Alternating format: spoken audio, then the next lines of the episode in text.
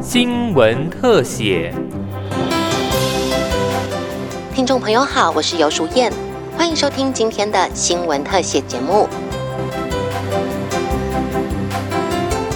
根据联合国调查，三十个国家的青少年有三分之一都曾经接触过网络霸凌事件。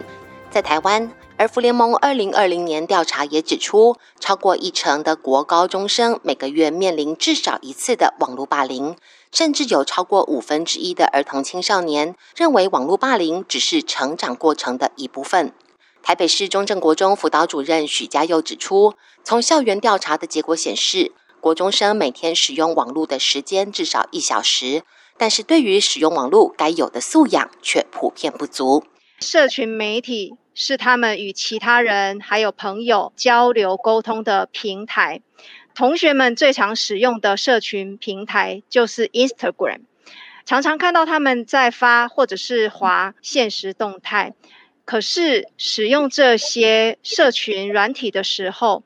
孩子们不一定拥有网络素养的认知。有些同学呢，会觉得 IG 的现实动态二十四小时或者删除就没有啦，所以常常会在上面表达一时对他人不满的情绪。可是他们却忽略，即使上传几分钟就删去，都有可能被截图以及传播出去，造成网络霸凌事件层出不穷。以往在现实生活中的霸凌事件也被带进了网络世界，少了面对面接触的顾忌，言辞之间更多了恣意妄为的伤害。这些伤害不分时间地点，不断的传播发酵。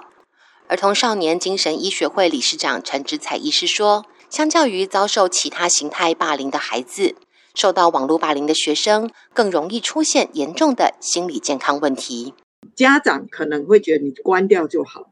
那小孩就觉得关掉东西还是留在上面，哦，除了匿名，谁都可以讲，感觉网络就是全世界。也许站在这个对立点，家长也可以了解看孩子怎么想，孩子也可以了解看看网络的世界，好像有些时候也不是那么全世界。你听到的只是你这个同温层里面大家的看法，但是世界之外有各种各样的看法。那呃，当然我们知道说，所有的伤害，它一定在身心里面都是用一个身心的状态一样，它就是会造成你不开心、难过。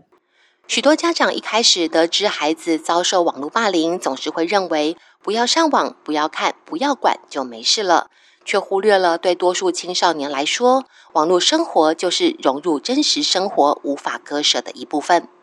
董事基金会心理卫生中心主任叶雅欣表示。家长们在孩子遭遇到网络问题时，采取限制时间或是禁止使用的方式来减少孩子接触网络，反而还会引发孩子更强烈的反抗心态，无助于建立良好的网络使用素质。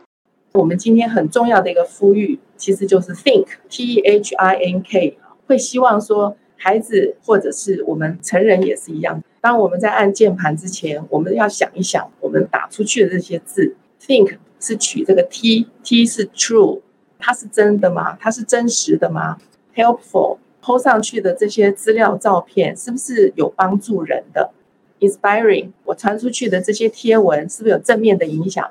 ？Necessary，它是不是需要的？有的根本你就不需要啊，不需要去 po 啊。虽然人家 po 给你，你就停了吧，你就不要再传出去。最后一个就是 K，K is kind，po 出去的资讯是不是正确的？是不是会伤害到别人的？我们在按键盘之前，就是先想一想。根据联合国儿童基金会的建议，网络霸凌防治要从政策、学校、家庭三管齐下。董事基金会和校园合作推动网络霸凌防治教育，除了观念教导，也透过手作小物，让孩子思考一体多面，体验从不同的角度来看待事物，也提醒孩子们。在上传谩骂言论或是讽刺图片时，要多想想，多点同理心，换位思考，不让无心之过使自己成为霸凌者，也不要当个看热闹的旁观者，一起用实际行动减少网络霸凌的发生。以上新闻特写是由警广记者尤淑燕采访制作，谢谢您的收听，再会。